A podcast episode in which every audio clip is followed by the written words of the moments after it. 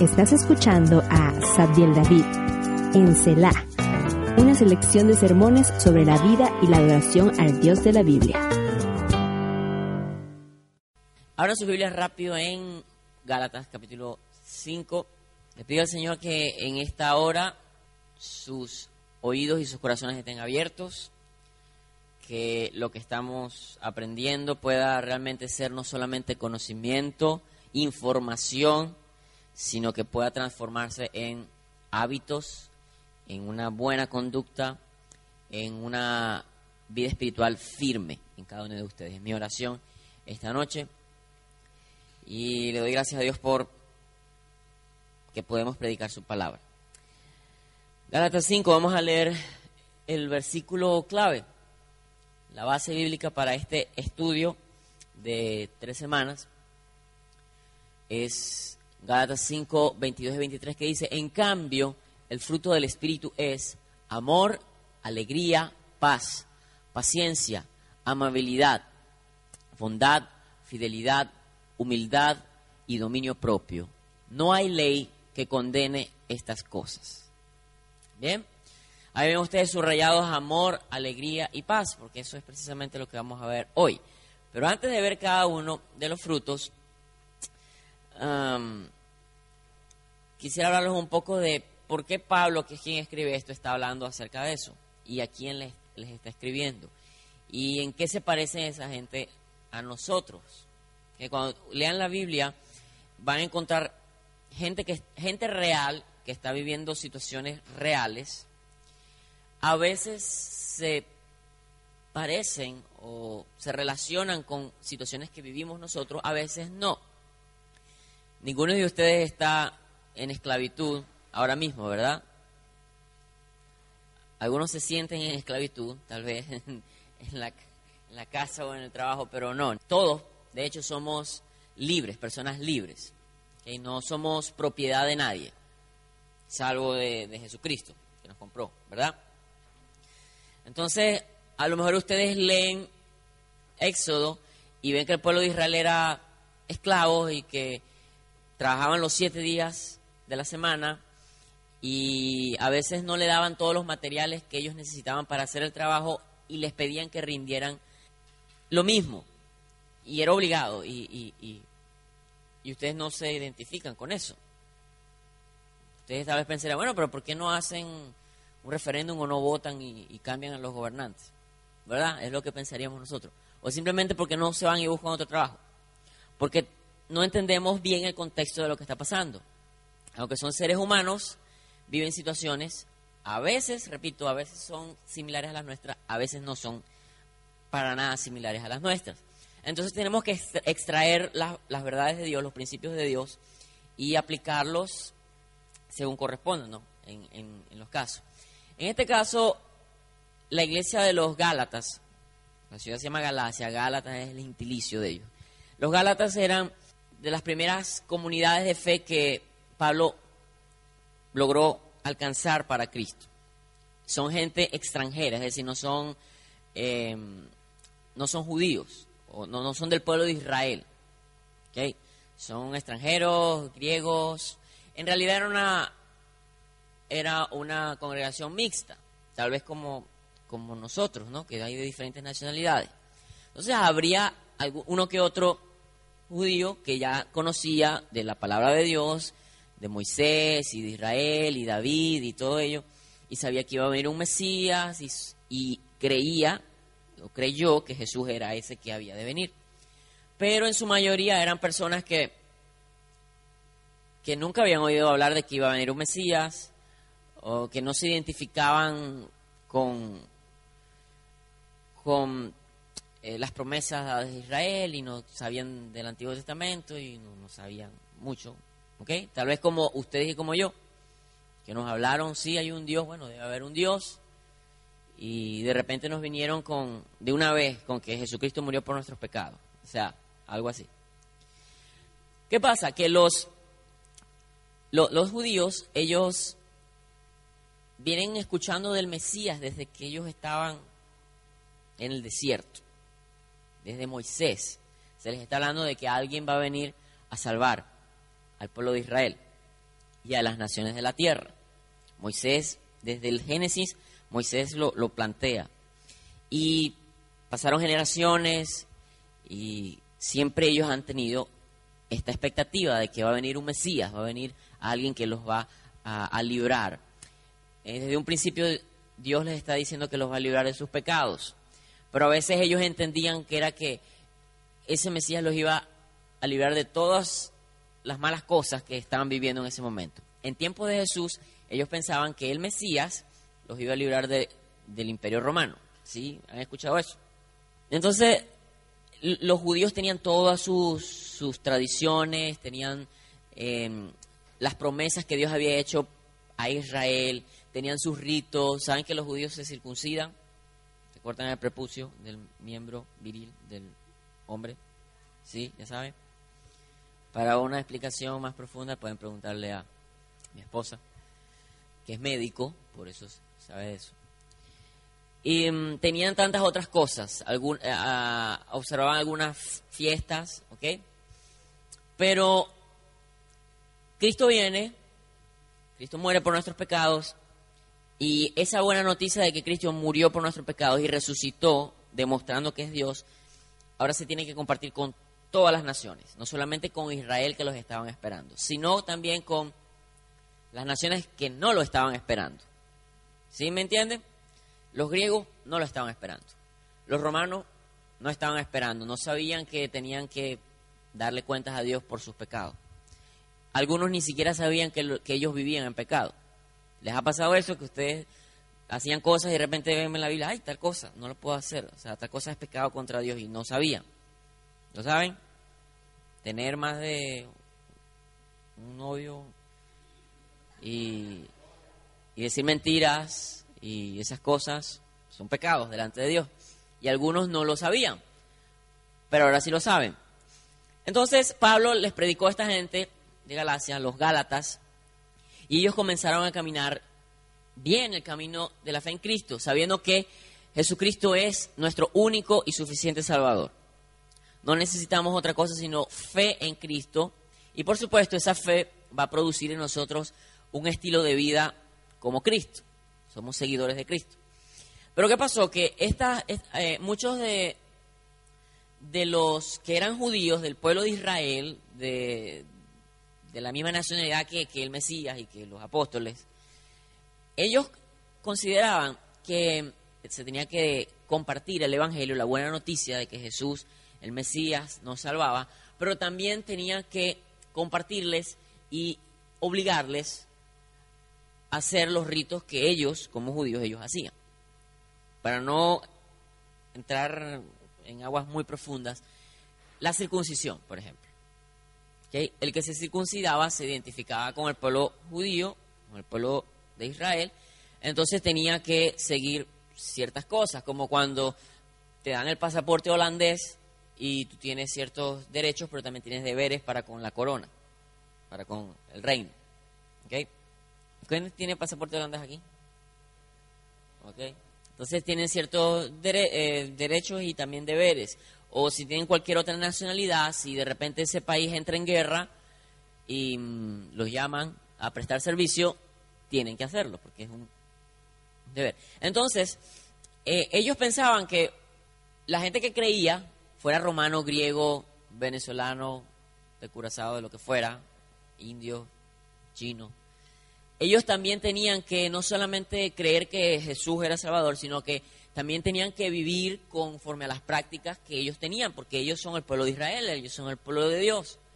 Y desde siempre Dios ha tenido el pueblo y les ha dado sus instrucciones y les ha dado sus mandamientos y, tienen que hacerlo. Entonces ellos pensaban que tenían que ser iguales. De alguna u otra manera, volverse judíos sin serlo. Eso es lo que llaman judaizantes. ¿Habían escuchado ese término alguna vez? Judaizantes. Es decir, que trata de convertir al otro al judaísmo. El judaísmo es una religión. Y el judaísmo que se practicaba, por ejemplo, en tiempos de Jesús, o el judaísmo incluso que se practica hoy día, no es lo mismo que lo que Dios le reveló a Moisés para que hiciera el pueblo. Ellos han añadido a lo largo del tiempo muchas otras cosas. Ustedes se dan cuenta que Jesús peleaba constantemente con los fariseos y con los saduceos porque él decía que le agregaban mandamientos del hombre, de hombre a la ley de Dios. La ley de Dios hablaba de comer alimentos puros y esta gente, aparte de que tenían que comer cosas puras, decían que tenían que hacer un rito de lavarse las manos no sé cuántas veces y dejarlas escurrir y ese tipo de cosas. Pero no, fue, no, no eran cosas que Dios dispuso, fueron interpretaciones que dieron maestros bien intencionados, pero se fueron convirtiendo en norma y se, y se quedó así. Pues. Y Jesús chocó con eso. Es como que tú y yo hoy día choquemos con que las mujeres tengan que vestirse faldas hasta acá o, o no depilarse las piernas. O sea, fueron normas que se instituyeron en algún momento por alguna razón que pocos entendemos, pero no está en la Biblia. No está en la Biblia o no es lo que la Biblia está enseñando. Cuando la Biblia habla de que la mujer se vista de mujer y, y, no de hombre y viceversa, no está hablando de que la mujer no puede usar un pantalón, porque de hecho hay pantalones para mujeres, hay pantalones para hombres. Está hablando más bien de ¿Le suena la palabra travesti? ¿Sí? Ok. Está apuntando hacia allá. De que nadie aparente ser un sexo que no es. ¿Ok? Entonces ahí yo les diría, no, estoy diciendo que es algo prohibido, pero yo les diría que piensen, cuando uno hace algo por rochela, recocha, o por cualquier otra razón, de vestirse de mujer, un hombre o viceversa, eh, ¿cómo quedaría eso ante los ojos de Dios? Piénsenlo. No les voy a sugerir nada, pero piénsenlo. Entonces, esos mandamientos que hacemos nosotros con mucha facilidad, por ejemplo, como que aquí en el altar hay que ponerse corbata. O sea, eso no está en la Biblia. Eso es algo que a lo mejor es muy bonito, que a lo mejor es muy organizado, pero hay que saber distinguir cuando estamos siguiendo normas de hombres que son muy buenas y, no quiere decir que, no las sigamos. Las tenemos que seguir para que haya un orden.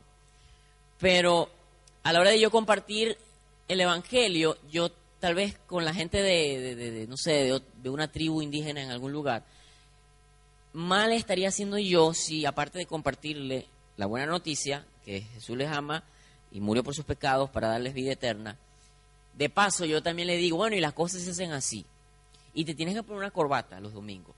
O sea, ya ahí yo estoy mezclando cosas mías de mi cultura, de mi trasfondo, con el mensaje real. Entonces Pablo les mostró a ellos el mensaje real.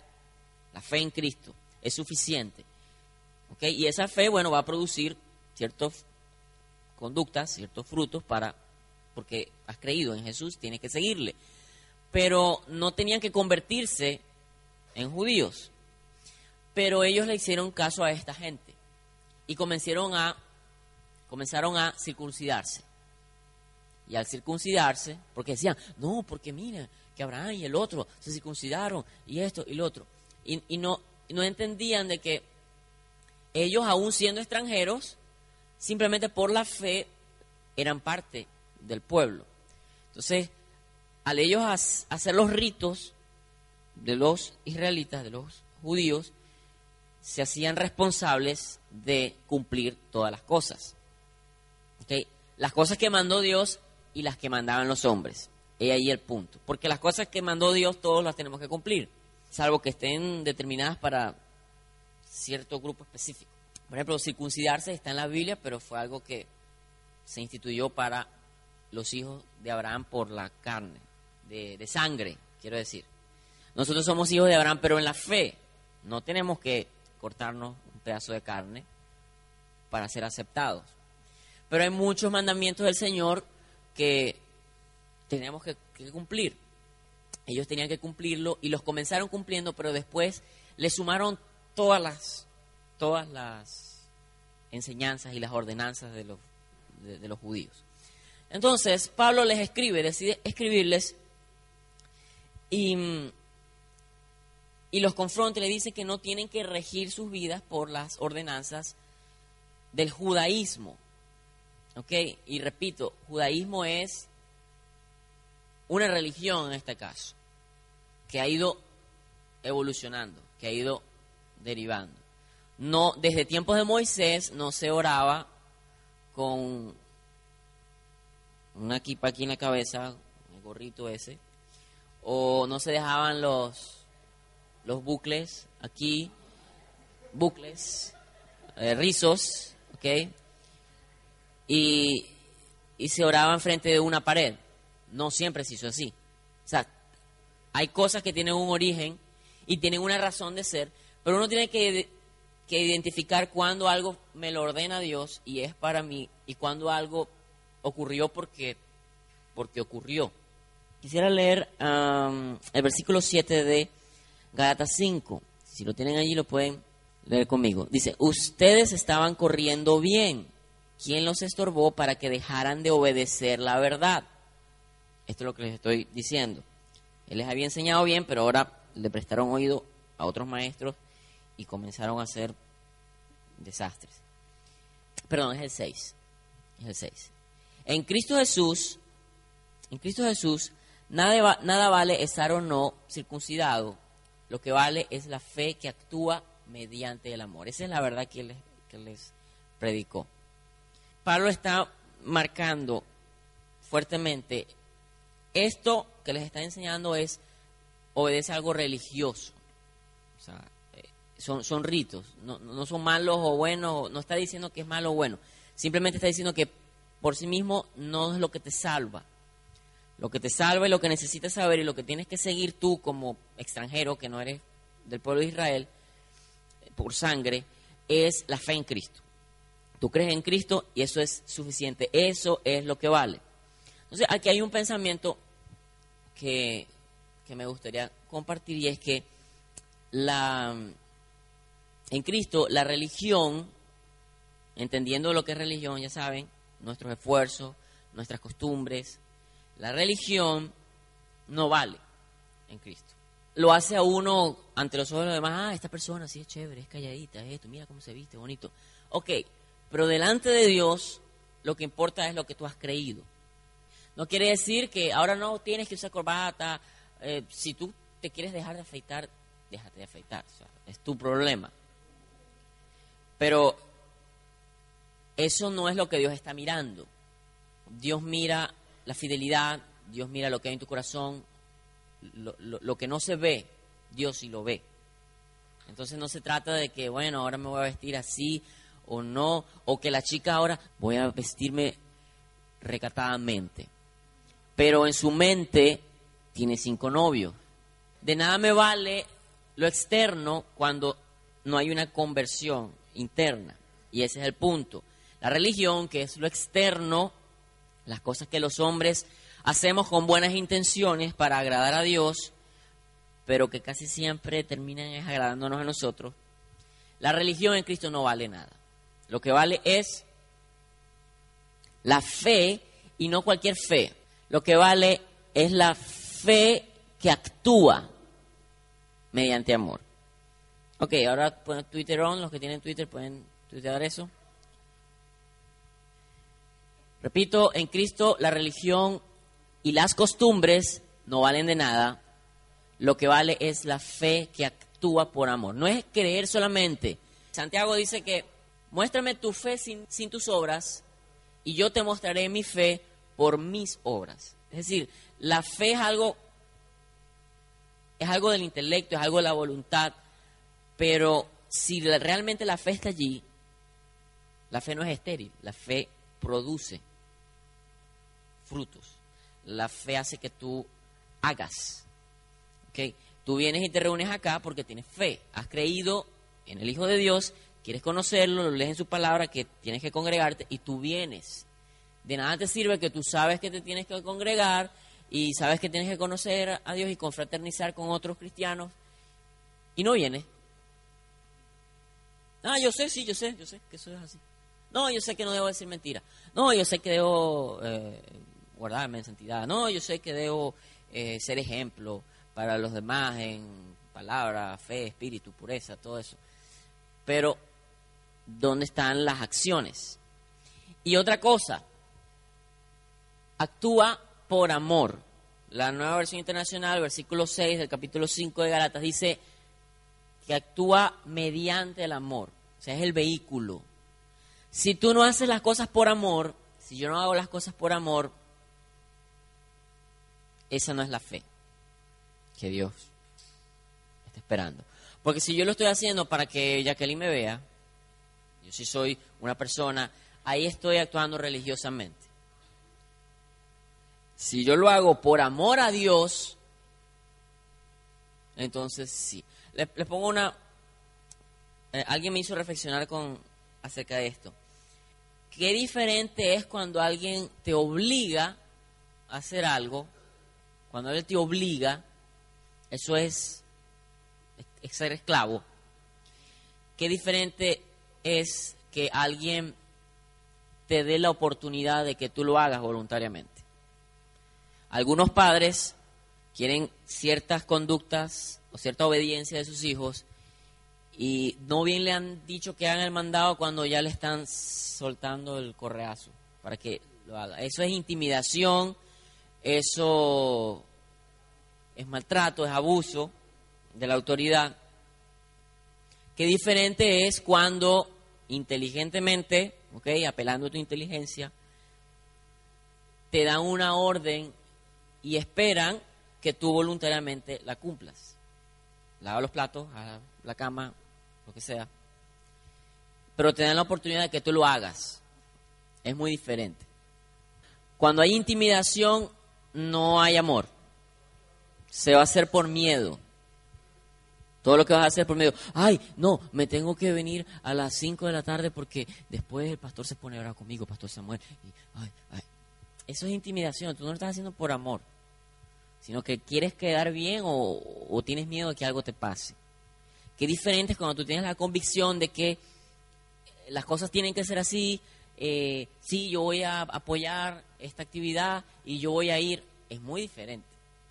Ahí tu, tu fe está orando por amor, no por intimidación, no por esclavitud, no, por nada de eso, sino por amor. Es una fe viva, una fe que está orando por amor. Ok, ya copiaron. Listo, Twitter off. Seguimos. Ya después de hablarles del panorama, panorama de los Gálatas, vamos a hablar acerca de los frutos. El árbol se conoce por el fruto, ¿verdad? Y dice Gálatas 16, así que les digo, vivan por el Espíritu y no seguirán los deseos de la naturaleza pecaminosa, porque ésta desea lo que es contrario al espíritu y el espíritu desea lo que es contrario a ella. Tenemos que leer siempre el contexto, vamos a tomar los versículos 22 y 23 a lo largo de estas tres semanas, pero tenemos que leer lo que hay adelante y atrás para entender un poco. Entonces, eh, las obras de la naturaleza pecaminosa se conocen bien, inmoralidad sexual, impureza y libertinaje, idolatría y brujería, ¿Cuántos aquí practican la hechicería? Para saber cualquier cosa. Ok, muy bien. Al final, ya sabe. A ver, eh, o sea, ninguno aquí practica libertinaje ni, ni esas cosas, ¿verdad? Pero ¿qué les parece este? Odio. Odio. Este está este está bien bueno. Discordia. Discordia. O sea que todos estamos en armonía, todo bien y siempre viene uno a Bien, este, escuchen este, escuchen este. Arrebatos de ira, rivalidades. Por favor, nada de Liga Española de Fútbol, por favor. Off. Borracheras, orgías y otras cosas parecidas. Esto que estamos leyendo, ¿qué son? ¿Qué son estas cosas? Son pecados, ok.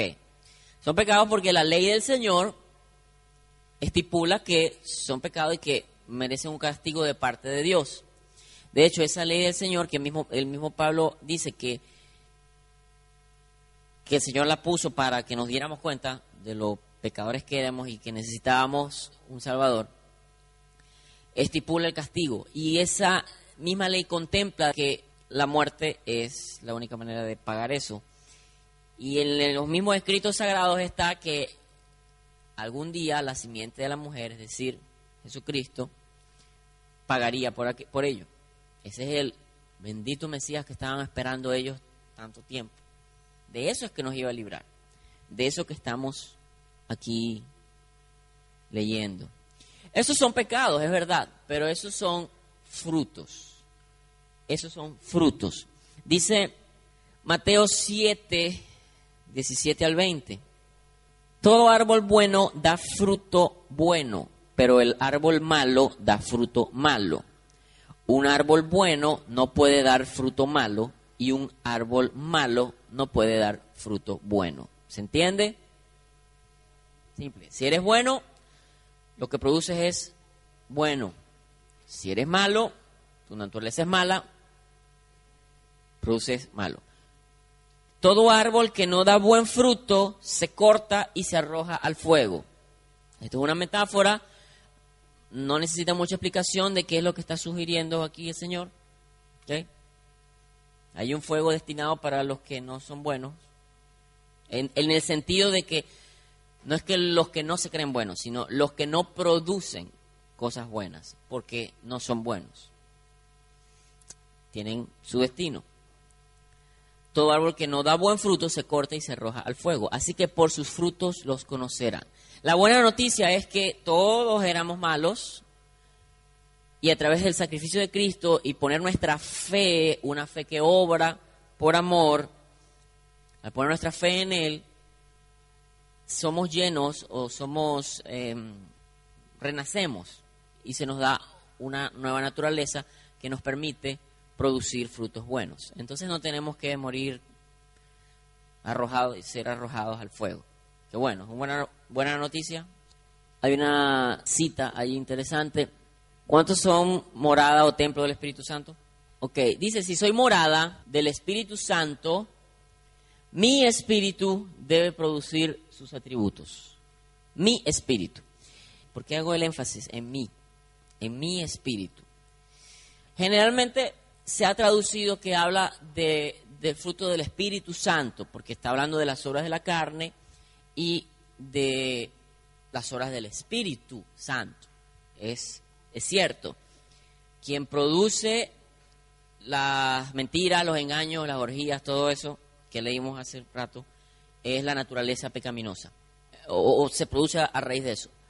Pero quien produce los frutos que vamos a ver a continuación, amor, paz, esos si no hay una conexión con el Espíritu Santo, no puede haber esa producción de cosas buenas. Porque quien lo genera es la vida de Dios, es el Espíritu de Dios, el soplo de Dios.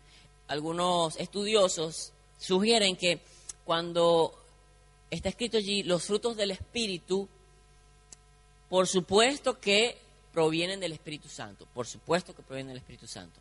Pero algunos sugieren más recientemente de que la E mayúscula que está allí, porque originalmente no hay E mayúscula en el, en el texto griego, la E debería ser una E minúscula. Quiere decir que ahí está hablando no del Espíritu Santo, los frutos del Espíritu Santo son, sino los frutos del Espíritu del hombre, porque está contraponiendo la naturaleza pecaminosa y el espíritu vivificado del hombre. Y otra cosa, el que produce, o sea, el árbol somos nosotros, los que producimos los frutos somos nosotros. O sea, no es el Espíritu Santo que debe producir amor. Es tu espíritu, es mi espíritu el que debe producir el amor porque está conectado con el Espíritu de Dios. ¿Se entiende? Entonces, no es un error que diga fruto del Espíritu con E mayúscula. No es un error. No, no. está bien, pero es más consono, más exacto eh, definir de que el espíritu que debe producir amor, paz, gozo, es ¿cuál espíritu? Mi espíritu. Si yo tengo espíritu en mí, es porque ya tengo vida. Entonces, bien, ya lo tienen ahí. Si soy morada del Espíritu Santo, mi espíritu debe producir sus atributos. ¿Listo? ¿Ya? Ok, Twitter off. Vamos a lo siguiente. Hoy vamos a ver tres frutos. El primer fruto es el amor. En cambio, me llama la atención esa frase. En cambio, ¿qué quiere decir? Antes estaba hablando de algo. Y lo que estaba hablando ahora es diferente, es opuesto. El fruto de la carne era eh, orgías, borracheras, impurezas, todo lo feo. En cambio, en cambio, pero el fruto del Espíritu, lo puse en mayúscula porque está de la nueva versión internacional, pero entendamos de que el que va a dar el fruto, el árbol, somos cada uno de nosotros. Entonces, el fruto del Espíritu es amor. Amor es la palabra, viene de la palabra griega ágape, y tengo algunas acepciones aquí de esa palabra. Ágape es afecto, es buena voluntad. Esa palabra es la que se usa no para el amor entre la familia, no. Tampoco es la palabra que se usa para el amor entre pareja, no. No. Es la palabra que se usa para determinar afecto, buena voluntad, amor incondicional. Por eso decimos que el amor de Dios es el amor ágape. Porque el amor de Dios es un amor incondicional. Tú no tienes que tener ciertos requisitos para que Dios te ame. Dios te ama porque quiso amarte. No lo sabemos, no lo entendemos. Mira ahí al que está a tu lado, míralo. Probablemente es más guapo, guapa que tú. Probablemente no. Probablemente tú lo amarías o probablemente no lo amarías. Pero Dios no mira con tus ojos. Dios lo amó. Fíjate. A esa persona que tú estás viendo, Dios la amó. Incondicionalmente. No se te refiere a amor de pareja, que es sentimientos, que es, uff, la sangre me hierve y es toda una expresión de... Tampoco es el amor que tú sientes por, por un hijo, por, por un tío. Sí, porque es mi familia. Y no tiene que ver con eso. No, no necesariamente tiene que ver con nexos sanguíneos, no tiene que ver con eso. O con motivación sentimental, no tiene que ver con eso. Tiene que ver con un acto más bien de la voluntad, de que tú decides amar. Hay una cita que quiero que la tengan, es de alguien llamado Thomas J. Ord. Dice, el amor, ágape, es una respuesta intencional, o sea, a propósito. Es una respuesta intencional que promueve, o sea, que quiere lograr el bienestar frente a lo que ha generado el malestar. Es como que Moisés me pisó el pie, y aunque él me pisó el pie y eso me causó un malestar, yo, aún así, yo quiero invitarlo a, a cenar a mi casa. Es algo a propósito, es algo voluntario. O sea, nadie me está obligando a mí a amar de forma ágape. Nadie me está obligando. Yo mismo lo decidí. Dios mismo lo decidió. Entonces, cuando decimos que nosotros debemos tener esos frutos, piensen por un momento la gran responsabilidad. Esto suena muy bien y claro, Dios nos ama incondicionalmente.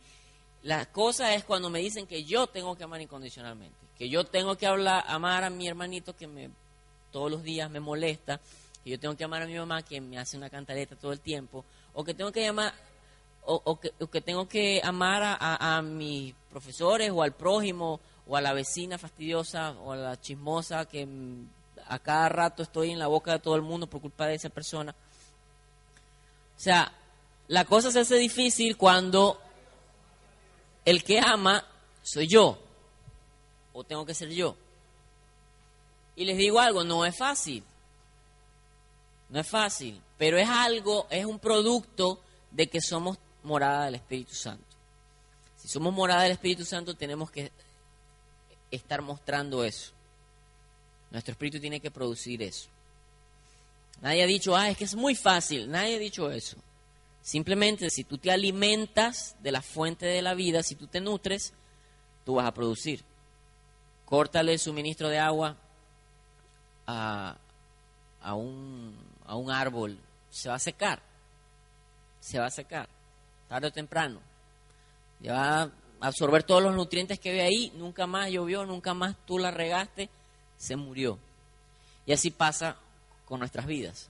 Si no estamos amando, pregúntame, si yo no estoy amando, sino que al contrario, yo me pongo muy molesto, me pongo muy bravo, muy fácilmente, probablemente es porque yo en vez de alimentar el bien y la misericordia, yo estoy alimentando la rabia, estoy alimentando los malos recuerdos. Ah, esa es la persona que en el año tal me hizo esto, me hizo esto. Me hizo... Eso no va a lograr que tú ames incondicionalmente. Entonces tú tienes que desechar cosas que son malas para tú poder nutrirte de lo bueno. Lo primero es estar conectado con el Espíritu Santo. Eso es lo primero. Y otra cosa del amor es que es algo intencional, es algo a propósito, adrede, que busca el bienestar del otro. Quiere decir algo, el amor no es, ay, a mí me gusta esa muchacha, la que está allí en la computadora, me gusta, mira, mira, los ojitos y todo. Va más allá de eso. Porque ese tipo de amor de que me gustan sus ojitos, me gusta la cintura, me gusta esto, a la larga lo que quiere es consumir lo que está lo que está viendo. Claro, eso no es nada malo en el sagrado vínculo del matrimonio. No está mal. Consúmete a tu esposa, a tu esposo, todo lo que tú quieras. Pero el amor del que está hablando, agape, es un deseo de lograr el bienestar del otro, de lograr el éxito del otro. De que no importa si te hizo sentir mal a ti, tú lo quieres hacer sentir bien a él. De eso se trata. Ese es el amor inexplicable que algunos líderes, algunos maestros tienen por algunos de nosotros. Algunos padres espirituales tienen por algunos de nosotros, que nosotros le hemos hecho tantas cosas y aún están allí con nosotros. Es porque están produciendo ese amor. Adelante. El otro fruto. Sí, paguen el Twitter. Presten atención. Otro es alegría. Y la palabra griega que usan es jara. Sí, la, la CH suena, no sé por qué, pero así suena. Entonces, la nueva versión internacional habla de alegría, aunque la, la Reina Valera y otras traducciones dicen gozo. Me gusta gozo porque gozo, a diferencia de la alegría, gozo es algo más bien interno. Alegría tiene mucho que ver con... Estoy alegre. ¿Por qué? Porque me dieron un chocolate. En cambio, en cambio, te dan una mala noticia y te sientes triste, ¿verdad? Te pega. Pero aún así, tú sabes que, o sea, tú no pierdes el gozo porque sabes que la vida es bella, que el Señor está contigo, que Dios va a hacer grandes cosas. Entonces, esa es la diferencia en español entre alegría y gozo. Sin embargo, también me gusta decir alegría, haciendo esa salvedad, me gusta decir alegría porque es algo más cotidiano. Es muy raro decir de que esta mañana amanecí gozoso. O sea, ninguno de ustedes se levanta y dice eso. Amanecí rebosante de gozo. Nosotros más bien hablamos de alegría o de felicidad. O sea, es algo que entendemos. Entonces, el que está conectado al Espíritu Santo y tiene su espíritu produciendo los atributos y los frutos de él, es una persona alegre. Es una persona feliz. Y les repito, es algo que no tiene que ver, o sea, no, es, no depende de las circunstancias. No depende de las circunstancias necesariamente. Puede estar, puede haber una crisis mundial, pero tú mantienes tu actitud. O sea, la alegría es una actitud.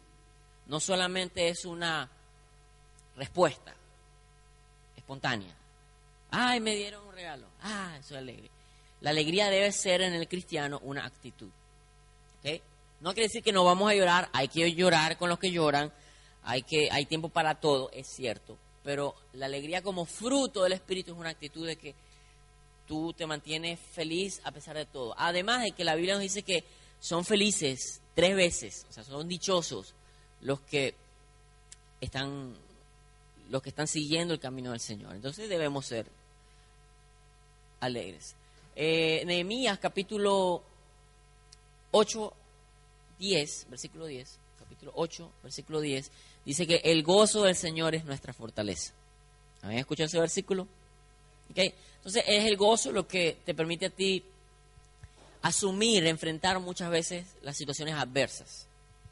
Si te deprimes, si pones down y bueno, de aquí nadie me va a sacar, no hay fortaleza, no hay ganas, no hay ánimo. Entonces yo les motivo de que, de que no pierdan su alegría. No que siempre estén, riéndose siempre, no, algunos son serios por naturaleza, pero la actitud, eh, mantengan esa actitud de, felicidad porque Dios es bueno, porque, porque Él nos fortalece. ¿Cuántos van a intentarlo? ¿Sí? ¿Cómo? Sí, exacto, es un fruto. Si estás conectado al Espíritu Santo, vas a ser alegre. A veces, la, la, no sé si lo han notado, yo lo he notado en mí, por favor quisiera ver la mano levantada si alguno lo ha notado en sí mismo, que en las épocas en las que más me cuesta leer la Biblia o que estoy muy ocupado y, lo dejo a un lado, estoy más irritable, ah,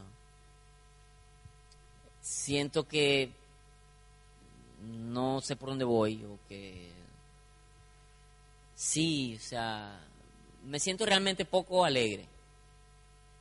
Me molesto fácilmente. Bueno, eso es lo que significa irritable, molestarte fácilmente. Entonces, cuando yo me desconecto de la palabra, cuando me desconecto de mi comunión con Dios, soy presa fácil de la amargura. Y eso es lo que no debemos permitir. Sobre todo porque ustedes son jóvenes y amargados se ven tan, se ven tan feas, muchachas, cuando están amargadas. Ustedes, realmente. En serio.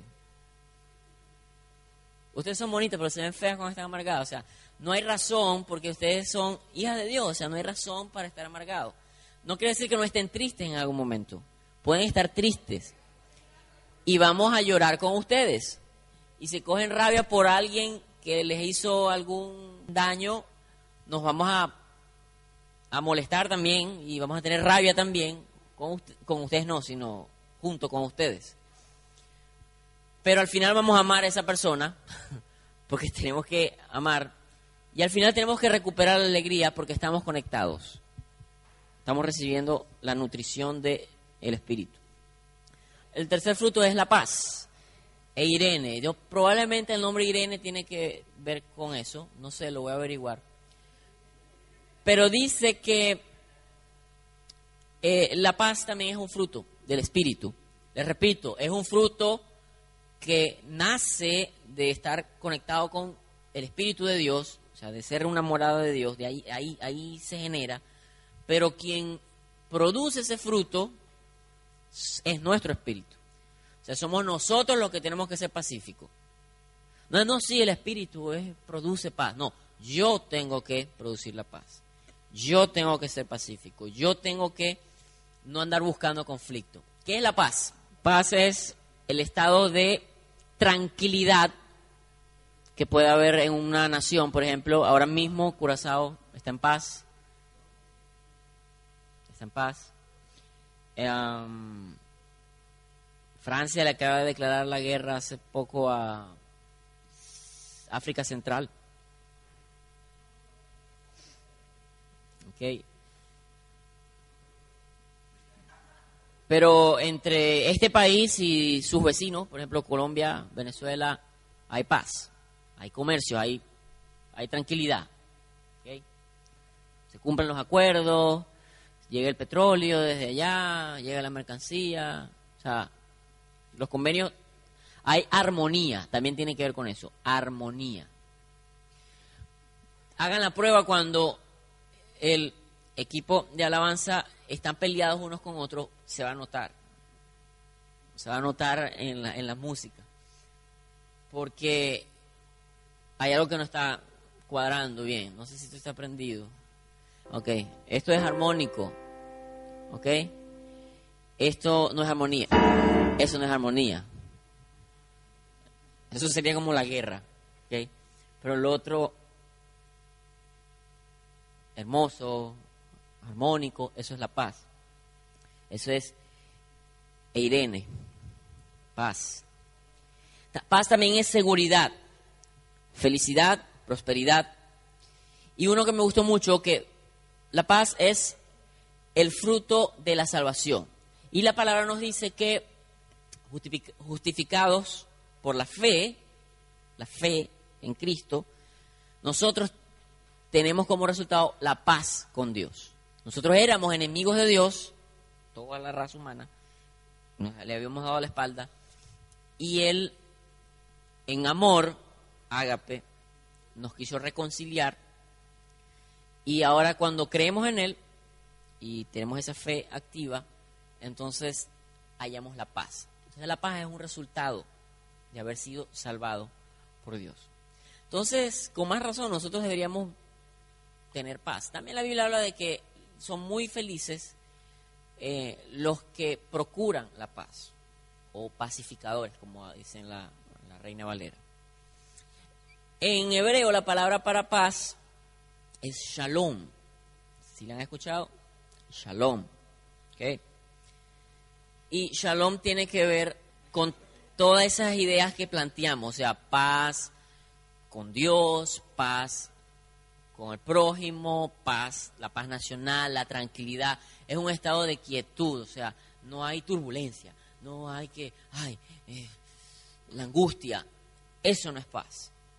Entonces, ¿qué nos está diciendo? Que el cristiano, el creyente, la persona que ha nacido de nuevo, la persona que tiene esa, que, que es esa casa para el Espíritu Santo, su espíritu, el espíritu de esa persona debe producir además de amor y alegría, paz. O sea, que es muy raro, sería muy raro ver a un cristiano angustiado. no puede ser. O sea, no es la idea, no cuadra. Es como que veas a un madridista vestido de azul y rojo. No cuadra. O un barcelonista eh, aplaudiéndole a Ronaldo los goles. O sea, no cuadra eso. ¿Y cuánto, pero cuántos han visto cristianos, cuántos han visto cristianos angustiados, afanados? ¿Ok? Repito, no quiere decir que no tengamos problemas, no que, vamos a tener aflicciones, vamos a tener problemas, pero ¿qué nos dice el Señor? Tengan calma, estén tranquilos, shalom, yo he vencido al mundo. O sea, el Señor ha vencido por nosotros. Podemos estar en paz. Debemos producir esa paz. Debemos irradiar esa paz. Debemos inspirar esa paz. En cambio hay algunos que se dicen cristianos y lo que inspiran es, vamos a caerle a golpes, vamos, guerra, venganza, vamos a darle a todo. Hay que buscar paz. Hay que promover la paz. En Israel se saludan shalom. Ese es el saludo. Es como decir hola. Pero me llama la atención que el saludo, de hecho, bueno, ¿sabían de dónde viene saludo? Saludo viene de salud. El saludo es desearle salud, cosas buenas al otro. Eso de las relaciones humanas, de mirarse, es muy bonito. Ahora, en Israel el saludo es shalom, es tengan paz estás deseando paz a esa persona. Entonces, este es el tweet. Shalom, paz, se utiliza como saludo en Israel. Debe ser nuestro primer deseo para con el prójimo. Yo cuando veo a mi prójimo, yo lo debo saludar, desear paz. Pero algunos de nosotros, cuando vemos a nuestro prójimo, los asesinamos cruelmente, brutalmente en nuestra mente o con nuestra mirada. Y lo peor es que la, la otra gente se da cuenta y lo y eso es una tercera guerra mundial ahí. Eso no se debe ver en nosotros. Si nosotros estamos produciendo lo contrario a amor, lo contrario a alegría y lo contrario a paz, mm, ¿a qué árbol nos parecemos? ¿Al árbol bueno o al árbol malo? ¿Cuál es el destino del árbol malo? No queremos ese destino, ¿ok? Yo no quiero para ninguno de ustedes ese destino. Así que yo les motivo a que pensemos, si no estoy produciendo esas cosas, ¿por qué no las estoy produciendo? Me hace falta la paz, me hace falta tal vez la alegría, o tal vez me hace falta el amor incondicional, a lo mejor yo amo, pero muy interesadamente. O sea, buscando algo a cambio, alguna satisfacción. Pero ese no es el amor de Dios. Vamos chicos, háganse este análisis. Yo sé que va a ser de bendición para ustedes. Eh, piensen en esta semana. ¿A cuántas personas han amado de forma incondicional a pesar de que les ha dado, les han hecho pasar malos ratos? Puede ser tu mamá, puede ser tu hermano, quien sea. Piensa qué situaciones te alteraron tu equilibrio interno y, en vez de alegría lo que ocurrió fue venganza, malas palabras. Piensa por qué no le puedes desear paz a todos tus amigos. Porque hay personas con las que es más fácil y tan fácil crear conflictos. Y ahora cuando tú ubiques esos momentos en tu semana, a la luz de lo que hemos visto, es así debe ser mi vida como cristiano. ¿Se acuerdan que les dije que estos Gálatas habían escuchado la voz de los religiosos que querían que ellos hicieran cosas religiosas, pero que en Cristo no tenían valor? Bueno, a veces nosotros nos comportamos así cuando venimos y ministramos y hacemos cosas religiosas, pero en el interior estamos albergando rencor, guerras, envidias. Y es mi oración esta noche que tú puedas hablar con Dios y que los frutos que Él puede producir, que Él te permite a ti producir por tu unión con Él, comiencen a producirse. Comience a producirse ese amor desinteresado, comience a producirse esa, ese gozo, esa alegría, comience a producirse esa paz.